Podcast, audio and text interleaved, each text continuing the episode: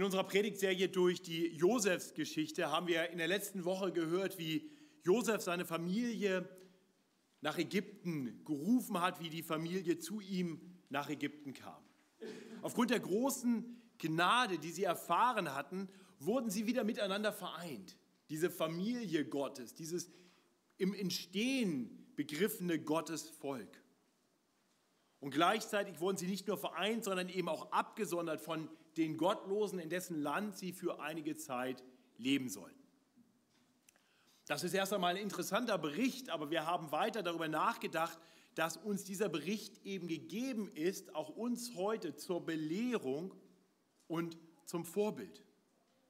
Durch Gottes große Gnade sind auch wir mit Christus und miteinander vereint und abgesondert von der Welt, in der wir zwar leben, aber zu der wir nicht mehr gehören. Wir sind Pilger, wir sind Fremdlinge in dieser Welt, denn eines Tages werden wir in unsere Heimat einziehen. Unser Bürgerrecht ist im Himmel. Dort werden wir eines Tages den vollen Segen, die große Gnade Gottes in Fülle erleben. Doch das wirft ja eine große Frage auf. Wie sollen wir dann in dieser Welt leben, zu der wir nicht mehr gehören, aber in der wir halt doch noch sind? Sollen wir gegen diese Welt ankämpfen, als etwas uns feindlich gesinnt ist? Oder sollten wir uns so weit wie möglich von dieser Welt zurückziehen? Quasi eine Klostermentalität, eine Wagenburg-Mentalität. Nun, der Fortgang der Josefsgeschichte kann uns helfen, diese Frage für uns zu beantworten. Denn auch das, was wir in unserem heutigen Predigtext lesen, ist nicht nur ein historischer Bericht, sondern ist uns auch aufgeschrieben zur Belehrung und zum Vorbild. Unser heutiger Predigtext sind die ersten 26 Verse des 47. Kapitels des ersten Buchs Mose. 1. Mose, Kapitel 47, Verse 1 bis 26. Und in diesen Versen, in diesem Abschnitt werden wir sehen, wie der Pharao Josefs Familie freundlich empfängt.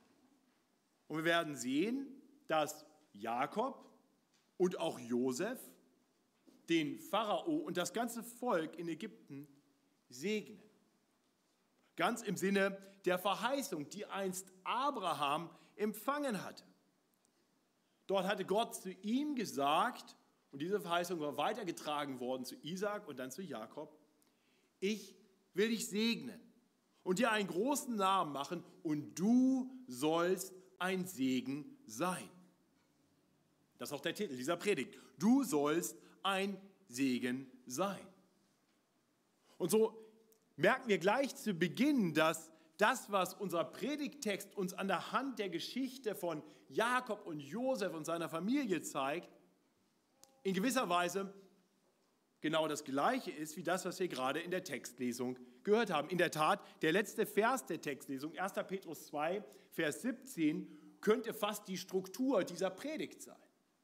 Wenn es da heißt, ehrt jedermann, habt die Brüder lieb, fürchtet Gott und ehrt den König. Bevor wir uns dem Predigtext zuwenden, möchte ich mit uns beten dass der Herr wirklich zu uns spricht und uns zeigt, wie wir als seine Kinder in dieser Welt leben sollen. Himmlischer Vater, wir haben gerade schon gesungen, sprich, o oh Herr.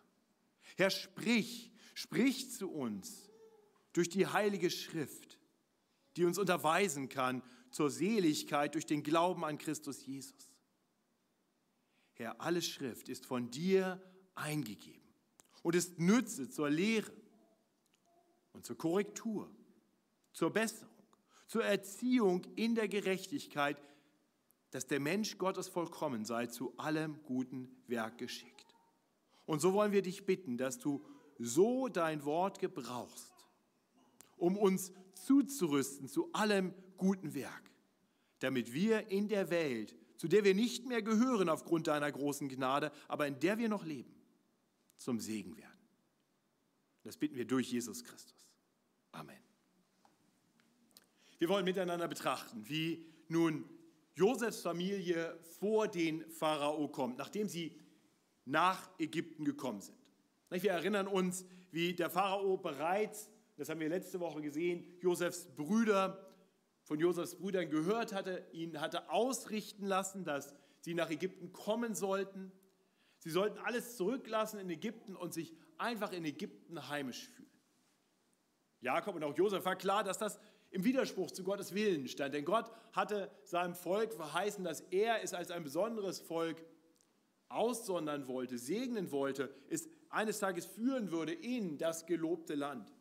Von daher wäre es falsch gewesen, wenn sie ihre nationale Identität aufgegeben hätten und in Ägypten einfach aufgegangen wären. Deshalb brachten sie ihr ganzes Hab und Gut mit.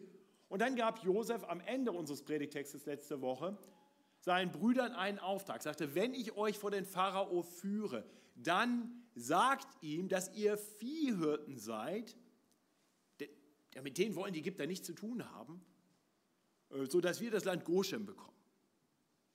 Das Ziel war, dass sie in dieses fruchtbare Land kommen könnten, das am Rande Ägyptens lag, am nächsten zu Kanaan, um dort ausgesondert für sich weiter leben zu können. Und in den ersten sechs Versen unseres Predigtextes sehen wir nun, wie dieser Plan Josefs aufging. Vers 1. Da kam Josef und sagte es dem Pharao an und sprach: Mein Vater und meine Brüder, ihr Kleinvieh und Großvieh und alles, was sie haben, sind gekommen aus dem Lande Kanaan. Und siehe, sie sind im Land Goshen. Und er nahm von allen seinen Brüdern fünf und stellte sie vor dem Pharao.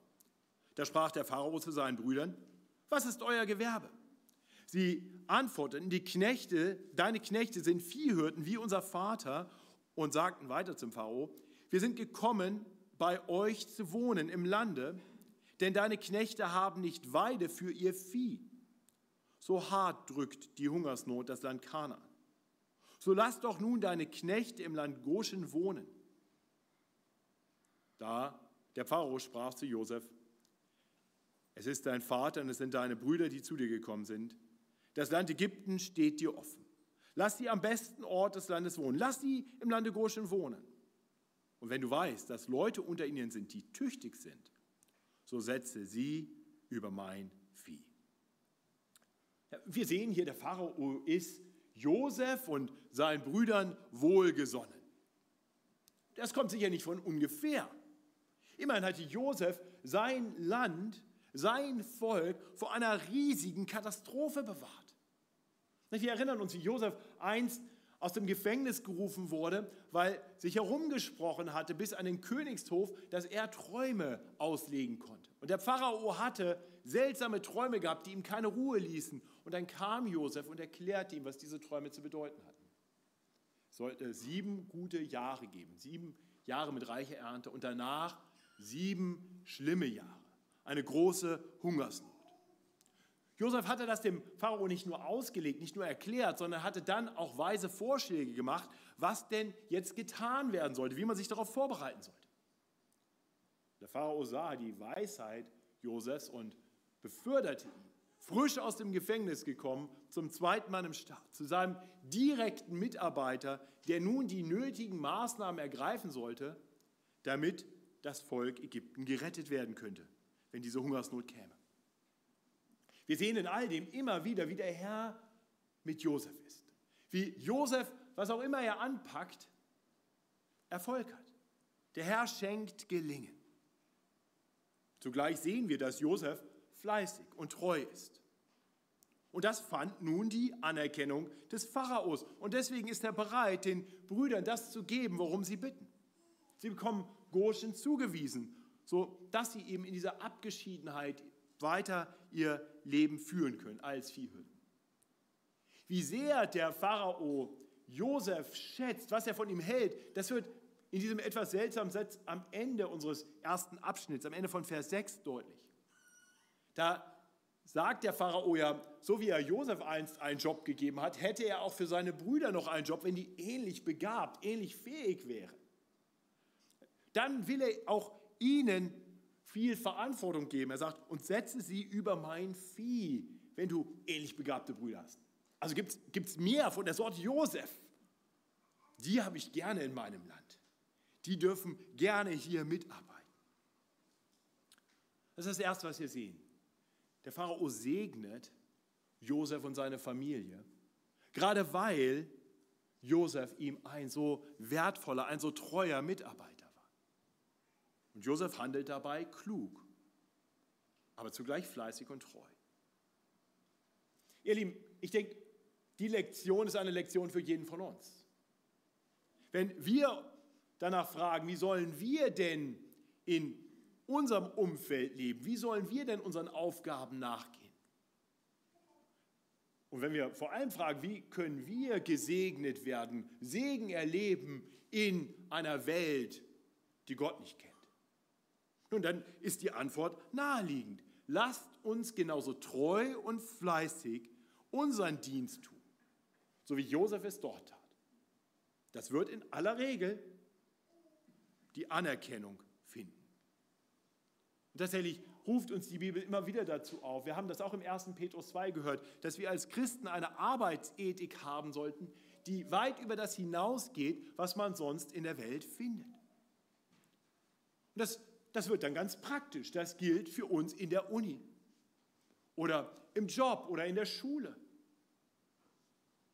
Sind wir bekannt als diejenigen, die besonders fleißig und treu das tun, was uns gesagt wird? Gilt das auch für unsere Aufgaben in unserem Wohnumfeld, vielleicht in Vereinen, zu denen wir gehören? Wo immer wir aktiv werden, sind wir bekannt als diejenigen, die besonders engagiert sind, die sie besonders zum Nutzen aller einbringen. Und wir dürfen wissen, egal wo wir uns engagieren, in letzter Instanz dienen wir dabei immer Gott. Denn er ist der Herr über allen Herren. Und so sollten wir als Fremdlinge und Pilger in dieser Welt so gut leben, dass die Menschen eines Tages unseren Vater im Himmel preisen. Der Aufruf im 1. Petrusbrief Kapitel 2 endet mit den Worten, ehrt den König. Genau das tat Josef. Er ehrte den König, er ehrte den Pharao in Ägypten. Und das führte dazu, dass der Pharao ihm und seiner Familie wohlgesonnen war und sie so in Frieden leben konnten. Lasst uns das ein Vorbild sein. Dann ab Vers 7 lesen wir, dass Josef schließlich auch noch seinen Vater Jakob zum Pharao führt.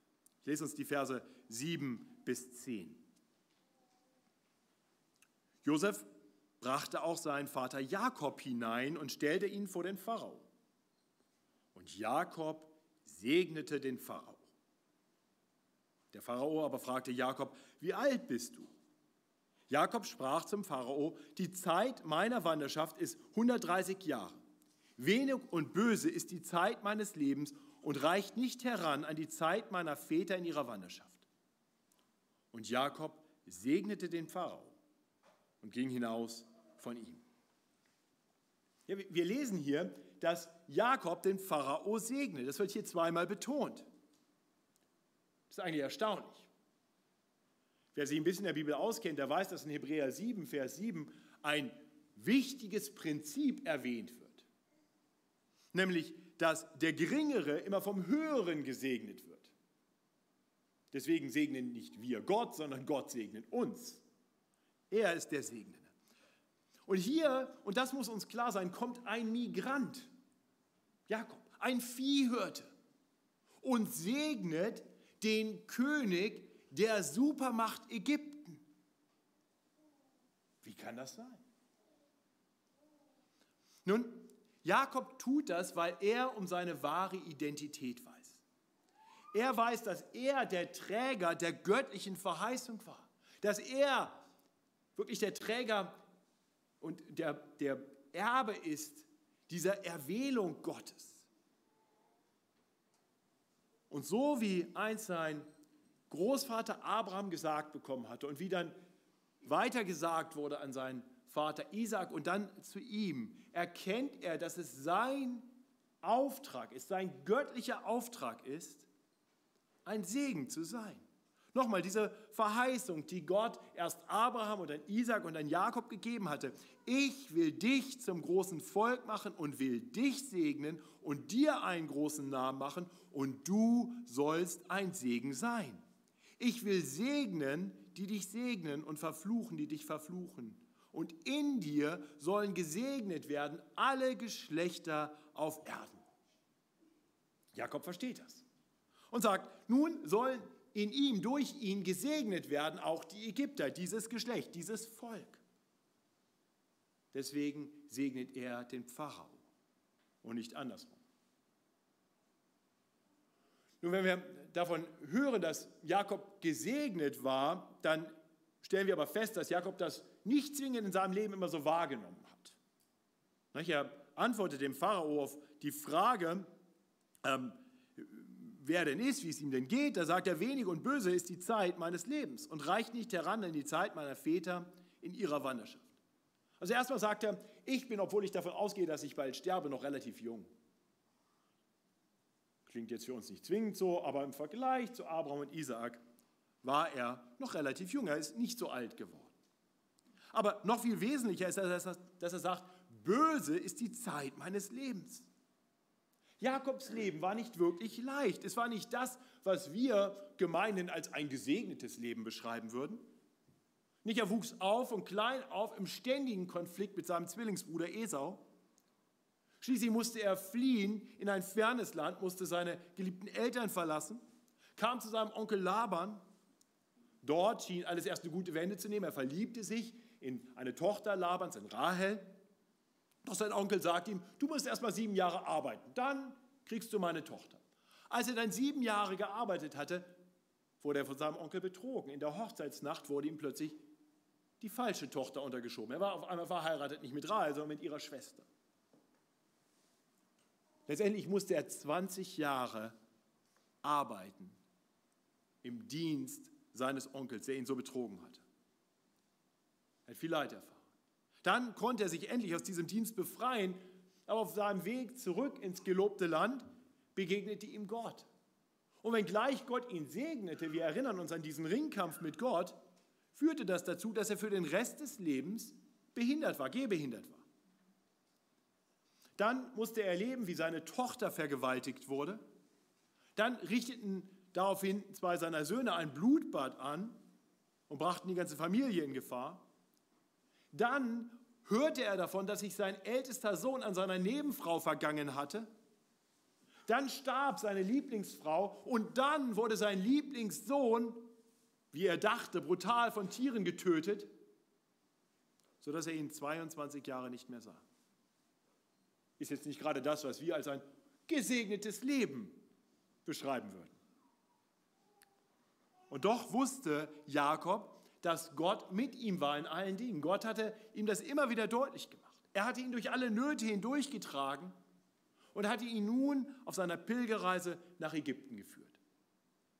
Und Jakob erkennt, dass das Beste, was er tun kann, nun das ist, dass er den König dieses Volkes segnet. Denn ein gesegneter König ist gut für das Volk, ist gut für die Menschen, die in seinen Grenzen leben. Und so segnet Jakob den Pharao. Nun, vielleicht geht es dir ein bisschen so wie Jakob. Vielleicht hast du auch das Gefühl, ich habe kein gesegnetes Leben. Ich bin Christ, aber ich muss viel Leid erleben. Ich habe viele Herausforderungen in meinem Leben. Wenn das so ist, dann möchte ich dich heute Morgen ermutigen. Zweifle nicht an Gott. Und vor allem verzweifle nicht an deinen Lebensumständen. Der Herr ist bei dir, wenn du ihn als deinen Herrn kennst. So wie er Jakob durch alle Tiefen und Nöte des Lebens geführt hat, wird er auch dich durch dein Leben führen und sicher nach Hause bringen. Seine Segenszusagen gelten allen, die sich ihm im Glauben zuwenden. Dabei muss uns klar sein, der Herr hat uns nicht versprochen, dass wir im Hier und Jetzt gesegnet werden, dass der Segen, den wir erleben, ein irdischer Segen sein wird. Vielmehr sagt uns die Bibel, dass wir Christen in Jesus Christus allen geistlichen Segen im Himmel empfangen haben. Dort erwartet uns das große Erbe, das weit besser ist als aller irdischer Segen. Und auf dem Weg dorthin dürfen wir wissen, dass der Herr bei uns ist, dass er uns durchträgt, dass er uns sicher ans Ziel bringen wird. Und im Wissen um diesen Segen und diese Segenszusage sollten wir Christen nun in dieser Welt nicht nur dankbare Segensempfänger sein, sondern eben auch großzügige Segensweitergeber. Nicht nur Segen empfangen, sondern Segen weitergeben. Nun können wir es uns leicht machen und sagen, ja, Jakob hat das ja ganz gut gelöst. Der hat einfach mal kurz gesagt, der Herr segne dich. Das können wir auch sagen. Nun, das Neue Testament warnt uns davor, so zu reden und da nicht entsprechend zu handeln. Deswegen sollten wir darauf bedacht sein, dass das Segnen, das wir ausführen, praktisch wird. Gottes Wort ruft an anderer Stelle dazu auf, suchet der Stadt Bestes. Der Stadt, in der du lebst, der Umgebung, in der du lebst. Bete für sie zum Herrn und wenn es ihr wohl geht, so geht es auch euch wohl. Mir ist klar, dass dieser Vers in den letzten Jahren teilweise fürchterlich missbraucht wurde. Gemeinden haben dann nur noch Sozialdiakonie betrieben und alles evangelisieren sein lassen und dabei komplett übersehen, dass der größte Segen, den Menschen brauchen, den sie vor allem anderen brauchen, das Evangelium ist. Aber natürlich kann man auch auf der anderen Seite vom Pferd fallen. Der Auftrag ist klar, suche der Stadt Bestes, werdet den Menschen zum Segen. Und das beinhaltet eben auch sozial-diakonisches Engagement. So wie einst Jakob die Menschen, unter denen er lebte, gesegnet hat, so sollen auch wir darauf bedacht sein, dass wir die Menschen, unter denen wir leben, segnen. Das heißt, frag dich, wo kannst du ganz praktisch in deinem persönlichen, in deinem tagtäglichen Umfeld deinen Mitmenschen zum Segen werden? Das ist übrigens keine rhetorische Frage. Ich möchte dir einen Moment Zeit geben, darüber nachzudenken. Wie kannst du, da wo Gott dich hingestellt dein Mitmenschen zum Segen werden?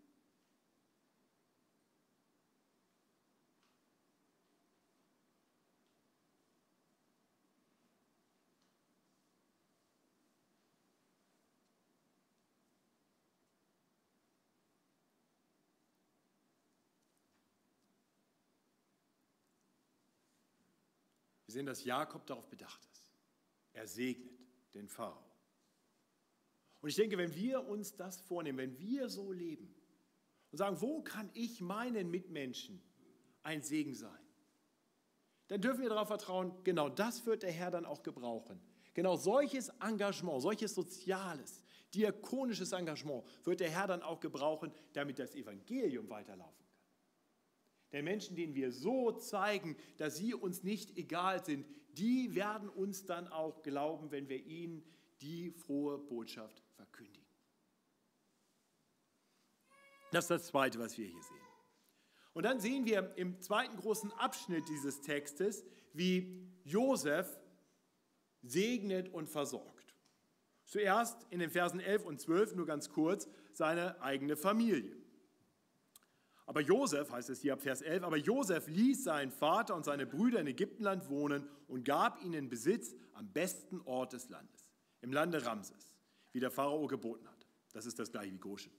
Und er versorgte seinen Vater und seine Brüder und das ganze Haus seines Vaters mit Brot, einen jeden nach der Zahl seiner Kinder. Ja, wir haben in den letzten Wochen schon darüber nachgedacht, wie erstaunlich das ist. Wie wie Josef nicht einfach nur sagt, okay, ich vergebe euch, euch Brüdern, die ihr mich so brutal in die Sklaverei verkauft habt, die ihr verantwortlich seid für so viel Leid in meinem Leben. Ich vergebe euch, aber jetzt geht weg von meinem Angesicht. Lasst mich in Frieden. Ich will nicht mehr streiten. So wie er einst sich von Esau getrennt hatte. Jakob von Esau sich getrennt hatte. So hätte Josef sich nun trennen können von seinen Brüdern und sagen können, geht euren Weg, ich gehe meinen Weg. So wie Abraham und Lot getrennte Wege gingen. Aber aber das tut Josef nicht, sondern er ruft sie zu sich, um sie zu segnen, um sie zu versorgen, um für sie da zu sein. Er gibt ihnen jetzt im Namen des Pharao das gute Land und er versorgt sie so mit Brot, dass sie nicht in Abhängigkeit geraten von den Ägyptern. Wir werden gleich sehen, dass das ein großer Kontrast ist zum Rest des ganzen Volkes in Ägypten. Diese eine Großfamilie ist versorgt, weil Josef für sie sorgt. Ich denke, auch das darf uns ein Vorbild sein. Sind wir als Christen darauf bedacht, nicht nur unseren Mitmenschen ganz allgemein ein Segen zu sein, sondern in besonderer Weise unseren Glaubensbrüdern und Schwestern. Die Bibel ruft uns allgemein zur Nächstenliebe auf, aber sie ruft uns in besonderer Weise zur Bruderliebe auf. Dazu, dass wir füreinander da sind. 1. Petrus 2, Vers 17, wir haben das schon gehört. Habt die Brüder lieb. Nun, wie können wir das ganz praktisch leben? Ich wurde diese Woche sehr ermutigt, als ein Mitglied zu mir kam und fragte, äh, ob es möglich wäre, einen größeren Betrag zu spenden, so dass Mitglieder aus unserer Gemeinde, die vielleicht in Not geraten sind, gerade in dieser Corona-Zeit, vorübergehend vielleicht Hilfe brauchen, versorgt sein können. Dieses Mitglied hatte mitbekommen, dass wir früher beim Abendmahl immer noch eine extra Sammlung hatten. Da ging Kollektenkorb durch die Reihe und da haben wir für die sogenannte Unterstützungskasse gesammelt. Eine Kasse, aus der wir Mitgliedern in Notsituationen vorübergehend helfen können. Und sie hatte mitbekommen, dass das gerade nicht stattfinden kann aufgrund der Einschränkungen, die wir haben und auch weil sowieso nicht ganz so viele Geschwister in die Gottesdienste kommen können und sagte, ich möchte gerne eventuelle Lücken stopfen. Ich fand das großartig. Das ist ein Mensch, ein Mitglied dieser Gemeinde, der sagt, ich möchte Nöten in unserer Mitte in besonderer Weise helfen. Und tatsächlich ist es so, dass sie nicht die erste und einzige ist. Das heißt, die Unterstützungskasse ist so gut gefüllt, dass wir Mitgliedern in konkreten Notlagen vorübergehend helfen können. Aber das ist natürlich nur ein Weg, wie wir äh, füreinander sorgen können. Das können wir auch ganz praktisch tun, durch Fahrdienste für die, die vielleicht darauf angewiesen sind, dass sie gefahren werden. Einkäufe, die wir erledigen können, vielleicht für Geschwister, die in Quarantäne sind oder für Geschwister, die sich aufgrund von gesundheitlichen äh, Einschränkungen nicht aus dem Haus trauen. Wir können einander unterstützen, ganz tatkräftig durch Reparaturen und bei Renovierungen und bei Umzügen. Und ich weiß, das geschieht regelmäßig. Preis den Herrn für diese Geschwisterliebe, die ganz praktisch wird. Das können wir tun, indem wir die besuchen, die einsam und krank sind. Auch wenn im Moment nur eine Person kommen darf. Eine Person darf kommen.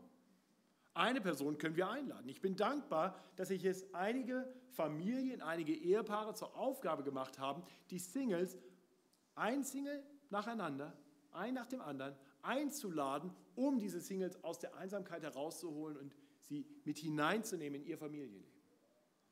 Ich finde das großartig. So können wir füreinander da sein. Wir, wir können uns im Hauskreis Zeit dafür nehmen, zu hören, wenn jemand besondere Nöte hat. Wir können einfach mal zuhören. Wir können mit den Lachenden lachen und mit den Weinenden weinen und wir können uns dann Zeit nehmen und füreinander im Gebet eintreten. Das ist überhaupt ein wunderbarer Weg, wie wir füreinander sorgen können. Denn wer ist der Versorger par excellence? Wer ist derjenige, dem alles möglich ist? Gott. Und wenn meine Geschwister Not leiden, dann ist das keine billige Nummer, dann zu sagen, ich bete dann halt für dich. Das ist das Beste, was wir füreinander tun können. Wenn es nicht bei dem Wort bleibt, sondern wir tatsächlich füreinander eintreten im Gebet. Wir schicken jetzt aktuell jede Woche so eine E-Mail rum an die Mitglieder, wo wir immer einige Mitglieder vorstellen und einige Gebetsanliegen weitergeben. Das kann man einfach als interessante News mal so lesen. Oder wir können sagen, ich nehme mir wirklich vor, so einzutreten, so für meine Geschwister zu sorgen, dass ich in den Nöten, die sie mit der Gemeinde teilen, auch eintrete für sie. Und manchmal brauchen Geschwister noch mehr Versorgung, mehr Hilfe. Ich bin dankbar für eine ganze Reihe von Geschwistern, die sich Zeit nehmen, um sich regelmäßig mit einzelnen Geschwistern zu treffen, um sie für eine Zeit zu begleiten, um ihnen dabei zu helfen, persönliche Nöte, bestimmte Themen aufzuarbeiten. Auch so wie Josef einst für seine Brüder sorgte, damit sie nicht in ungute Abhängigkeiten geraten, dürfen wir füreinander sorgen in der Familie Gottes. Das ist das Dritte, was wir sehen. Und schließlich kommen wir zu dem langen Schlussabschnitt, den Versen 13 bis 26. Ich möchte uns diesen Abschnitt jetzt nicht in Gänze lesen, er ist einfach sehr lang, ihr könnt ihn vielleicht zu Hause nochmal nachlesen. Ich möchte ihn uns nur kurz zusammenfassen. Wir, wir bekommen hier beschrieben, wie jetzt Josef auch zum Versorger, wirklich zum Retter des ganzen Volkes Ägypten wird. Nicht nachdem er während der sieben guten Erntejahre vorgesorgt hatte und äh, gewisse Ernteteile als Vorräte angelegt hatte, kann er die nun gebrauchen, nutzen, um dem Volk, dem hungernden Volk zu helfen. Und da wird beschrieben, wie Jahr für Jahr die Ägypter zu ihm kommen, um Brot zu kaufen, sodass sie genug zu essen haben. Zuerst brachten sie dann ihr Geld zu ihm, sie kauften ihm Brot ab und er verkaufte es ihm, sodass sie weiterleben konnten, sodass sie versorgt waren. Im nächsten Jahr, als die Hungersnot immer noch weiter wütete, brachten sie ihr Hab und Gut und kauften so weiter Brot und Josef verkaufte es ihnen. Schließlich haben die Menschen weder Geld noch Güter, mit dem sie das Brot bezahlen könnten. Und, und so bitten sie Josef, ihnen ihr Land abzukaufen. Und sie sagen, wir wollen zu Dienern des Pharao werden, im Austausch für Brot und Saatgut. Das klingt für uns vielleicht erstmal dramatischer, als es ist. Wenn wir das hier hören, wir wollen Leibeigene des Pharao sein, die werden versklavt, das ist ja fürchterlich. Aber, aber, tatsächlich ist es wahrscheinlich eher vergleichbar mit der Situation, wo ein, ein Kleinunternehmer äh, merkt, dass er vor dem Bankrott steht und dann seinen Betrieb aufgibt, die Betriebsmasse quasi an einen Großunternehmer äh, weitergibt und sagt, gib mir eine Anstellung, bekommt ein gutes Anstellungsverhältnis, äh, sodass dann für ihn gesorgt ist. Das ist tatsächlich das, was wir hier in gewisser Weise sehen. Die Ägypter arbeiten nun für den Pharao und sie dürfen 80 Prozent von dem, was sie mit dem ihnen gegebenen Saatgut erwirtschaften, für sich selbst behalten ich weiß jetzt nicht genau, was du beruflich machst, aber wenn du Angestellter bist, gehe ich mal davon aus, dass du nicht 80 Prozent von dem behalten kannst, was du für dein Unternehmen erwirtschaftest. Ich weiß, im Consultant-Bereich, in dem ich mal tätig war, da war das äh, der, der Lohn ungefähr ein Drittel von dem oder sogar weniger von dem, was erwirtschaftet wurde für das Unternehmen. 80 Prozent, das ist großzügig. Und die Ägypter kennen das an. Sie erkennen an, dass Josef sehr großzügig ist. Sie, sie erkennen an, dass er wirklich ihr Retter ist in einer katastrophalen Notlage. Sehen Sie, dass Josef sie segnet. Sie versorgt und rettet vor dem sicheren Tod. Das sehen wir am Ende des Textes in Vers 25. Du hast uns beim Leben erhalten, sagen sie zu Josef. Du hast uns beim Leben erhalten. Lass uns nur Gnade finden vor dir, unserem Herrn dann wollen wir dem Pharao leibeigen sein. Wir wollen ihm gerne dienen. Und so sehen wir, wie Josef treu sorgt, zum Retter wird der Ägypter und dabei seinem Herrn, dem Pharao, treu dient. Und wir haben in den letzten Wochen immer wieder darüber nachgedacht, dass äh, ein ganz wesentlicher Aspekt der ganzen Josefsgeschichte der ist, dass Josef als ein Schatten eines größeren Retters agiert. Josef ist in gewisser Weise nur ein Abbild für den Herrn Jesus. Wir können in ihm etwas erkennen von einem, der größer und besser ist. Und so ist das auch hier. Nicht? Josef handelt weise und gut. Er begegnet den Menschen in großer Gnade. Er hilft jedem aus der großen Not, jedem, der zu ihm kommt. Und dabei dient er nicht sich selbst, sondern dem Herrn und seinem Reich. Genauso sehen wir das später bei Jesus. Er war vollkommen weise und gut. Noch viel mehr als Josef war Jesus voller Gnade und Wahrheit. Und so wie, jo wie Josef wurde Jesus zum Retter aus der größten Not für alle, die zu ihm kommen. Dabei hoffe ich, dass wir erkennen, dass unsere größte Not nicht die Versorgung mit Brot oder sonstigen materiellen Gütern ist. Unsere größte Not, die größte Not aller Menschen ist, dass wir eines Tages als sündige Menschen vor dem heiligen Gott erscheinen müssen. vor dem heiligen Gott, vor dem großen, allmächtigen Gott, vor dem Herrn über alle Herren, werden wir eines Tages unseren Bankrott erklären müssen. Erklären müssen, dass wir nicht so gelebt haben, wie er es uns gesagt hat, dass wir ihn oft ignoriert haben, dass wir uns gar nicht darum gekümmert haben, was er zu sagen hat, was er von uns will.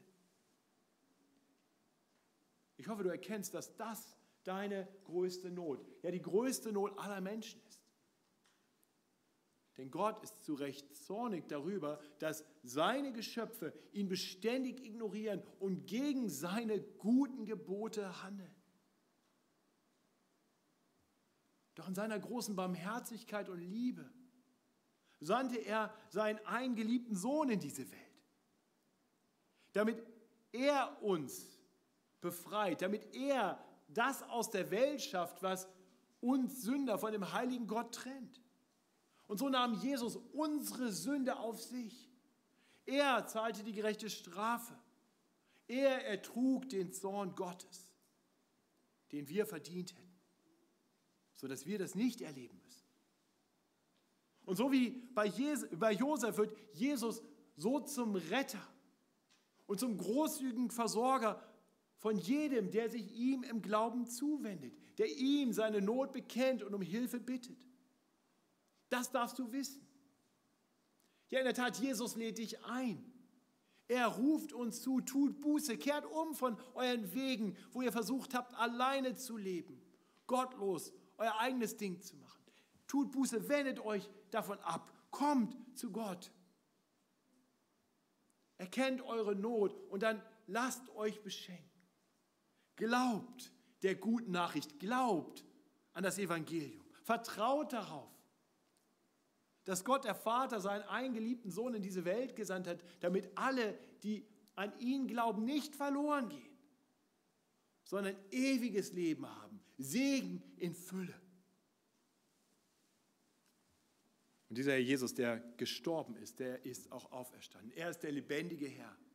Er ist der, der uns zusagt, ich bin bei euch alle Tage, der durch seinen Geist in uns lebt und uns versorgt, der uns ermutigt und tröstet der uns zusammenführt in seinem Leib der Gemeinde, sodass wir füreinander da sein können. Das ist der Segen, den er uns gibt.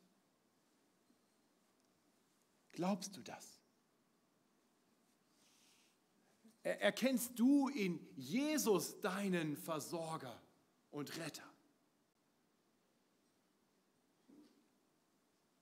Oh, Jesus sorgt für uns noch so viel treuer und großzügiger, als das Josef einst für die Ägypter tat. Und wisst ihr, so wie die Ägypter dann zu Josef sagen, wir wollen dir gerne gehören, wir wollen dem Herrn, dem Pharao gerne dienen. So sollten wir doch, wenn wir diesen Segen empfangen haben, auch sagen, Jesus, wir wollen dem Vater gerne gehören. Wir wollen ihm gerne dienen, mit frohem Herzen. Und das tun wir, indem wir fleißig und treu uns überall da einbringen, wo unser himmlischer Vater uns hinstellt, hier in dieser Welt. Das tun wir, indem wir in seinem Namen Menschen zum Segen werden. Und das tun wir, indem wir in seinem Leib, in der Gemeinde füreinander sorgen.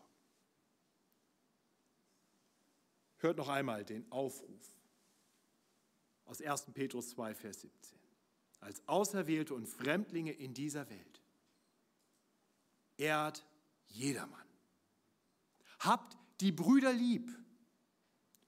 Fürchtet Gott. Ehrt den König.